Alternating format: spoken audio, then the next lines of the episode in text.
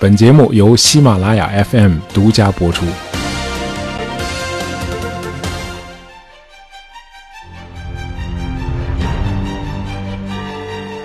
如果有人问我今年的哪一天最令我激动啊，我会脱口而出是五月十五号，因为在这一天，我们的天问一号探测器啊，成功的在火星表面上着陆了。国家航天局的消息，科研团队根据祝融号火星车发回遥测信号确认，今天早上七时十八分。天问一号着陆巡视器成功着陆于火星乌托邦平原南部预选着陆区。要知道，这是中国发射的第一颗火星探测器啊，首次发射就能够成功的在火星表面上着陆，这实在是太不容易了啊，简直就是个奇迹。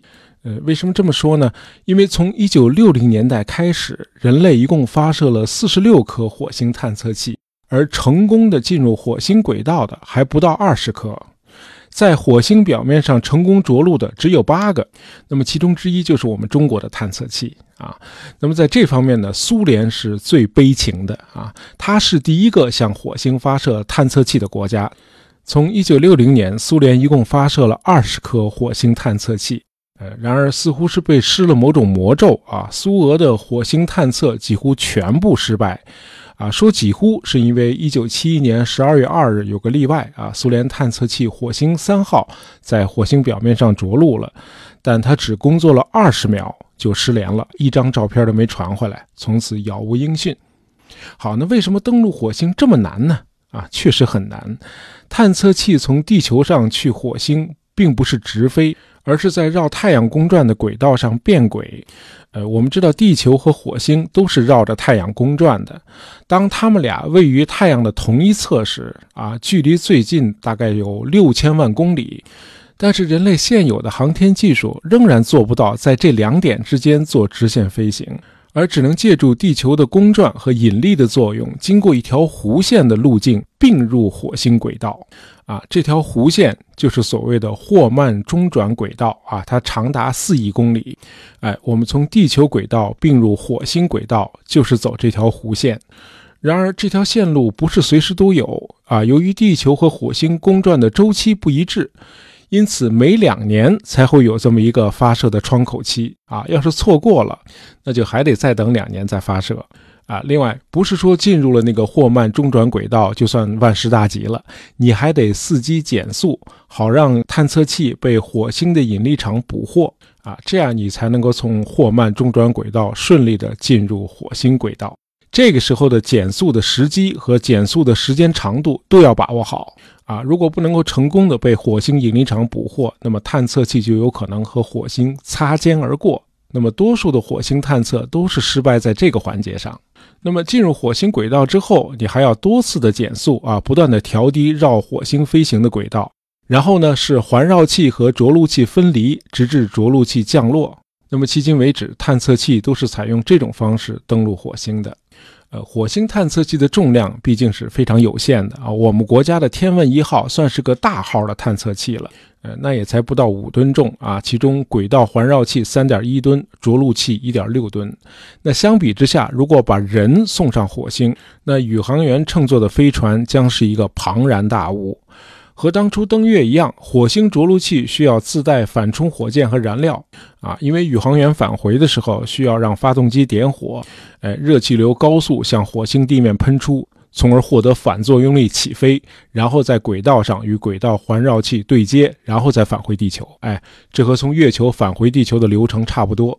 那么，此外，火星着陆器还得携带大量的补给、食物、饮料啊、工具，以及一个巨大的太阳能电池板，因为宇航员在火星表面上作业是需要电能的。同时呢，着陆器还得带上搭建临时住所所需要的建筑材料啊，即便是那种增压充气屋，那么充气屋的铝锂合金的龙骨啊，也是有重量和体积的啊，这些都得塞进着陆舱。啊，同样在轨道上环绕火星飞行的那个指令舱和服务舱也会远远大于当初的阿波罗飞船，因为路遥漫漫嘛，那么整个航行需要八个月，因此得带上大量的补给。宇航员们还需要一个相对舒适的休息环境和活动空间。那么这样算来，整个飞船应该比一个空间站还要大。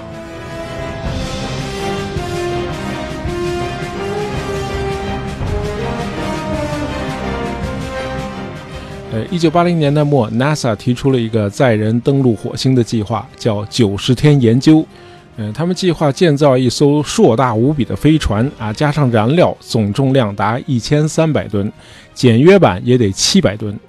然而，现有的火箭根本没法一次性的把这么重的飞船送上天。呃，人类建造过的推力最大的火箭土星五号啊，就是阿波罗登月时使用的那个运载火箭。它的近地轨道的运载能力是一百一十九吨，而阿波罗计划停止之后，人类就再也没有造出土星五号这样的火箭了，啊，因此登陆火星的那个巨无霸飞船就得像我们的天宫空间站一样啊，分批的发射到近地轨道，然后在太空中拼接起来。为了完成这个拼接，还得在近地轨道上建立一个专门的空间站。因此，九十天研究项目总预算高达四千五百亿美元啊，这简直是个天文数字。美国国会毫不犹豫的就把这个项目给枪毙了。那我们国家虽然资金不是太大的问题，但是技术上呢还是有一定的差距啊，不是单指航天技术。毕竟我们的天问一号刚刚在火星表面上登陆啊，对火星的研究还处于初步阶段。那么由此看来，人类登陆火星似乎是个遥不可及的梦想了。然而，在九十天研究被打入冷宫的十几年后，啊，火星学会的创始人、航天工程师祖布林提出了他极富创意的火星直击计划。按照他的设想，呃，载人登陆火星远没有 NASA 设想的那么复杂和昂贵。按照人类已经掌握的航天技术，啊，只需要花费九十天研究提出的预算的十分之一，就可以让宇航员登陆火星了。宇航员甚至还可以在火星上建立基地，为人类在不久的将来移民火星做准备。这个火星直击计划最有创意的部分就是，飞船返回地球时的燃料不需要万里迢迢地从地球带过去，而是在火星就地取材，在当地生产。呃，火星的大气层百分之九十五是由二氧化碳组成的，在火星表面上还有大面积的固态二氧化碳，因此飞船只需要带去六吨的液态氢，就可以通过化学反应产生大量的甲烷和液氧。就是说，返回地球时，飞船所需要的燃料和推进剂是可以在当地生产的。那么，按照火星直击计划，前往火星不需要超大型的飞船。而是采用双飞船模式，那么登陆的时候也不需要母船和着陆器在啊绕火轨道上分离，而是飞船整体降落在火星表面上。呃，具体说就是，首先从地球上发射一艘无人飞船。那么无人飞船在火星地表降落之后啊，它携带的装置将自动生产甲烷和液氧，呃，以满足返回地球时所需要的燃料。接着，第二艘载有四名宇航员的飞船开始飞往火星。第二艘飞船抵达火星之后，四名宇航员将展开为期一年半的火星地表勘探。等到下一个发射窗口到来之后，他们再搭乘那第一艘已经装满了燃料的无人货船返回地球。而他们来时搭乘的那艘飞船将留在火星表面，作为人类火星基地的一部分。啊，里边生活和工作设施应有尽有。由于每隔两年就会有一次双飞船火星直击，那么火星上的这个永久的基地将不断的延伸扩大啊，因为每次都会有一艘飞船留下来啊，像活动房屋一样拼接上去啊，这个想法太有创意了啊！著名天文学家卡尔萨根说啊，祖布林几乎是单枪匹马地改变了我们在这个问题上的看法。啊，你要是读了祖布林的那本《赶往火星》啊，我相信你会像我一样心潮澎湃啊，对那颗红色星球充满向往。啊，当然打动你我这样的普通人可能改变不了什么。呃，关键是祖布林的这个火星直击计划，在十几年前就触动了这个世界上最富有冒险精神的人，这个人就是马斯克。啊，这个人我不用详细介绍了啊，地球人应该都知道他啊，至少知道他是特斯拉和太空探索技术公司的总裁。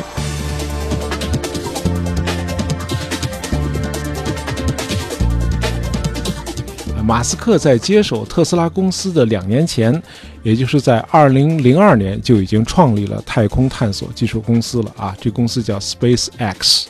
呃，祖布林的火星直击计划很可能是诱使马斯克创立 SpaceX 的主要动因。可以说，建立这个公司的首要目的就是圆马斯克的火星梦。呃，公司建立之前，马斯克就和祖布林的火星协会多次畅谈，探讨的就是祖布林的火星直击计划。为此，他还专程去了一趟俄罗斯啊，想从俄国人手里买到便宜的火箭，为自己新创立的公司打个基础。当然，这事儿没有谈成啊，这个我们就不细说了。那么到今天，公司成立虽然还不到二十年，他所创造的成就已经可以载入史册了。啊，我们先不谈它的技术成就，SpaceX 最具有划时代意义的贡献啊，就是推动航天工业实现了商业化。啊，举个例子，在阿波罗登月的那个年代，你要是向近地轨道发射一公斤重的东西，你得花一万美元。啊，这个价格四十年都没有变化。但是从 SpaceX 公司加入发射行列之后，这个价位就开始下降啊，一直降到现在的两千美元。啊，原因很简单，私企老板总会想尽一切办法降低成本。呃，比如所有的运载火箭啊，助推火箭，无论是我们前面提到的土星五号啊，还是我们中国的长征系列火箭，这个发射升空，燃料用尽之后，通常都是与飞船脱离，然后成为垃圾落到地面，摔得粉身碎骨。在马斯克看来，这当然是巨大的浪费。因为在他看来，使用过的火箭装上燃料后还是可以重复使用的。于是，二零一五年十二月，历史见证了马斯克在航天领域创造的第一个神话：一枚猎鹰九中型火箭在执行完发射任务之后，利用剩余的燃料平稳垂直地降落在一个回收平台上。整个火箭回收的过程，从画面上看啊，比发射还要精彩。那么一年之后，猎鹰九火箭又成功的实现了海上软着陆。海上回收比陆上回收难度还要大的很多啊，因为毕竟回收平台在海面上是晃动的。马斯克随后在记者会上说，火箭落到了船上，但是没有弄出一个洞来，也没有倒下。我们真的非常的激动。那么到了二零一八年二月六日，SpaceX 公司第一次尝试发射当时全球最大的运载火箭——重型猎鹰。啊，这个火箭有二十层楼那么高，由二十七台发动机推动，啊，能够提供两千二百八十多吨的起飞推力，可以轻而易举地把六十三吨的货物带入近地轨道，能够把十六点八吨的货物运载到火星轨道。啊，那天发射后的七分五十八秒，SpaceX 又给全球观众呈现了一幅极富震撼力的画面：两枚助推火箭分离之后，同时从太空返回地面，啊，并排的落在两个回收平台上。啊，这次这个重型猎鹰的首次飞行，搭载了一辆属于马斯克本人的桃红色特斯拉跑车。呃，这辆跑车被投送到一条与火星轨道相切的环太阳的轨道上。啊，这辆跑车目前一直在高速运行啊，有个网站叫 where'sroaster 点 com 啊，这个网站一直在同步跟踪这辆特斯拉跑车的行程。啊，到我这篇稿子快写完的时候，我还在这网站上看了一眼，目前那辆跑车离我们有两亿两千万公里，啊，它已经绕太阳飞行了一圈多了，啊，正在一点点向火星靠近。哎，这马斯克真是啊，司马昭之心，路人皆知啊。到这个时候，马斯克认为他的火星殖民计划可以启动了。哎，这十几年来，马斯克对殖民火星已经到了走火入魔的程度。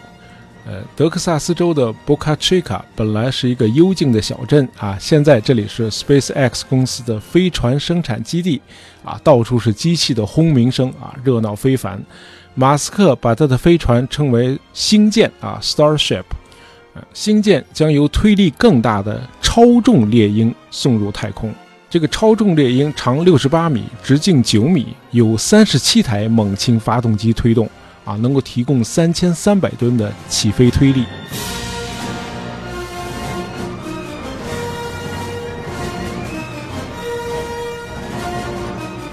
马斯克要打造一支庞大的星舰舰队。呃，他的殖民火星方案大量借鉴了祖布林的火星直击计划，呃，所以说祖布林是马斯克的导师一点也不过分。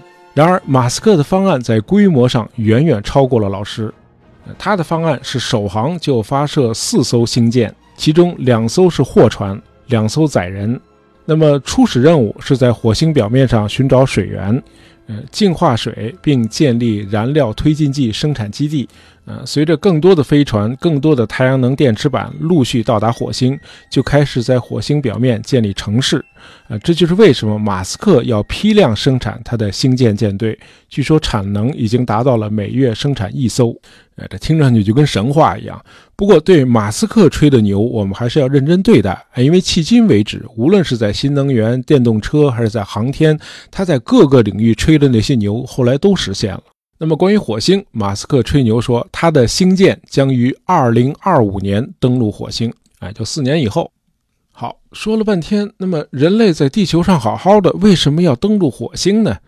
呃，有这么几个考虑啊，一个是获取能源和矿产资源，呃，因为地球上的资源正在渐趋枯竭，在火星和木星之间有一个小行星密集的区域啊，叫小行星带。这里聚集着五十多万颗小行星，哎，这些小行星上蕴含着大量的矿产和元素储备。那么，人类如果能够在火星上定居，就可以就近获取那些矿产资源了。另外，火星可以当做未来人类进入深空的一个前进基地。那么，再有就是，可以把火星当做地球的一个备份啊。我们在以前的节目里谈到过，呃，地球上周期出现的这个冰河期啊，曾多次导致物种灭绝。当然，除了冰河期之外，还有很多其他的可预料和不可预料的毁灭性灾变，因此人类需要未雨绸缪啊，事先准备好一个备份儿。那么，火星真的能够成为地球上的一个备份儿吗？啊，乍看起来好像很不乐观。火星的尺寸只有我们地球的一小半儿啊。所幸的是，虽然体积小。但是在火星上，人类可以活动的面积其实和地球上差不多啊，因为地球上三分之二都是海洋嘛。呃，火星上大气层非常的稀薄啊，只有地球的百分之一，而且没法呼吸，因为百分之九十六的空气是二氧化碳，氧气只占百分之零点一三。那么和我们相比，火星离太阳更远，因此火星上还特别的冷，平均温度是摄氏零下六十三度，而且昼夜温差很大。那么火星上的一天和地球上差不多长，比地球只长三十九分钟。然而它一年的时间是地球的两倍。啊，再有就是火星上引力很小啊，你可以蹦得很高。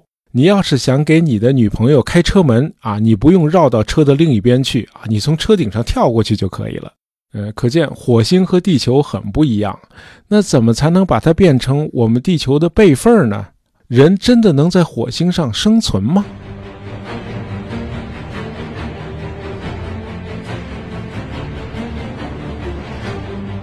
科普作家佩特拉内克写了本书啊，叫《我们如何在火星上生存》。他认为人类改造火星的技术已经大致完备了，啊，人类生存所需要的一切几乎都可以在火星表面上得到，啊，首先是水，宇航员不可能把维持人体两年需要的饮用水带到火星上去，因此必须在火星表面上找到水源。火星乍看上去就是一片干燥的荒漠啊，然而事实并非如此，光是火星上的泥土就含有百分之六十的水分。啊，人类发射的火星的探测器啊，迄今为止一直在对火星进行勘测。他们拍摄了大量的照片，显示很多火星表面的环形山都是被冰面覆盖的。同时，勘测还表明火星的地下水和冰川资源也非常的丰富。那么，在火星的南北两极，除了固态的二氧化碳，还有大量的冰。如果把这些冰面全都融化了，那么整个星球绝大部分将会被水淹没。啊，处在近十米深的水下，因此火星的水资源是非常丰富的，等待着人类去开发。啊，这是水，再有就是氧气。那么火星表面上几乎没有供我们呼吸的氧气，但是人类太聪明了啊，可以制造氧气。据说比天问一号早三个月登陆火星的毅力号探测器正在做一项重要的实验。就是使用麻省理工学院研制的一个设备，叫 Moxie 啊，它在火星表面上可以制造和收集氧气，以供最早登陆火星的人类使用。这个 Moxie 设备就像一棵树一样啊，可以吸收二氧化碳，同时呼出氧气啊。咱们前面说了，火星大气层百分之九十六都是二氧化碳。那么这个设备只有汽车电瓶那么大啊，以后人类登陆火星的时候，当然需要一个放大版的 Moxie。好了，有氧气，也有充足的水了。那么火星移民吃什么呢？啊，一开始宇航员只能用水培法来种植农作物啊。看过电影《火星救援》的朋友可能都还记得。啊，那个马克·戴蒙饰演的那个宇航员，眼看到这个储存的罐头都快吃光了啊，他就不得不自力更生，在火星上建立一个土豆大棚生态系统。呃，这部电影公映一年以后，呃，NASA 和秘鲁的国际土豆中心展开合作研究啊，在模拟火星的环境里培育土豆。啊，目的是未来在真正的火星上种植土豆，结果实验大获成功。啊，土豆生产的周期居然比地球环境里的早熟品种还要短。啊，说明在火星上种植土豆是可行的。好，我们说回来。那么刚刚登陆火星的时候，宇航员百分之八十的食物还是需要从地球运过去的，另外的百分之二十可以利用水培法在大棚里种植农作物。那么直到火星上的水资源被广泛开发之后，食物才能百分之百的从当地获取。那么再来谈谈火星上怎么住啊？一开始呢，只能住在分批到达的飞船和增压充气建筑物里头。那么除了这些临时建筑，为了躲避这个太空的辐射。那么早期的火星移民最好的选择还是先住在地下。科普作家佩特拉内克介绍说：“啊，火星上的土壤很适合制作砖块。呃，他说，在砖块里掺一些聚合物塑料，放到微波炉里转一下，你就可以得到非常厚实的砖块来建造房屋了。”好，氧气、水、食物、居住，这些都是最基本的需求。一旦这些问题都解决了，下一步就是把火星地球化，啊，让这个红色星球变得更像我们的地球，啊，这将是一个漫长的过程。呃，佩特拉内克说，这听上去似乎很狂妄，但是所有相关的科技，人类都已经具备了。首先是让火星变暖啊，因为大气层太稀薄啊，所以火星上非常的冷，平均温度是零下六十三度嘛。那么一个解决方案是在火星的南北两极覆盖着大片冰冻的二氧化碳啊，就是所谓的干冰。如果加热这些干冰，它们将被气化，直接进入火星大气层，这样就可以增加大气层的厚度。嗯，大家知道二氧化碳是潜能巨大的温室气体。啊，我们在地球上应对气候变化的方法就是尽量减少二氧化碳的排放嘛。而在火星上，我们要做的正相反，哎，就是增加二氧化碳的排放。那么，加热那些干冰的最好的方法，就是在环绕火星的轨道上投送一面或者几面巨大的太阳帆，用它来聚集阳光，然后照射在火星的南北两极。哎，由于这些干冰数量庞大，因此用这种方法可以迅速提高火星大气层的厚度和温度，啊，大概只需要二十年的时间。呃，这其实还是一个一举两得的方案，因为在加热的过程中，火星上的冰块也会跟着融化。一旦大气层的厚度增加了，一切就都好办了。因为不仅温度提高了，厚厚的大气层还可以保护火星移民免受太空辐射的伤害。那么，同时融化的大片冰块也可以让火星表面出现流动的液态水。那么，随着水蒸气的上升，啊，火星上最后也会像我们这里一样下雨下雪了。到这个时候，人类就可以像在地球那样不受阻碍地种植农作物了。而要让火星的大气里充盈着可以自由呼吸的氧气，可能还需要近千年的时间。那么，直到有一天，火星上的环境看上去就像中国的东北或者加拿大的不列颠哥伦比亚省，到时候火星上会遍布河流和森林啊，风景不仅秀美，而且壮美。要知道，火星上最高的山峰啊，就是那个奥林帕斯山，它的高度几乎是我们珠穆朗玛峰的三倍啊。当然，珠穆朗玛峰的高度是海拔高度了，而火星上最深的峡谷竟然有六千多米深啊，想想就令人向往。《火星救援》那部电影的原名就叫《火星人》（The Martian），然而那却是个想方设法想逃离火星的火星人。而今天那些怀揣梦想的人们要做的正相反，他们会把火星视为自己有待开垦的新家，哎，他们会成为真正意义的火星人。好，今天的节目就到这儿啊！喜欢大爷杂货铺的朋友，不要忘了订阅我们的专辑。当然，希望大家能够在朋友圈里推荐一下我们的节目。感谢大家收听，咱们下期再见。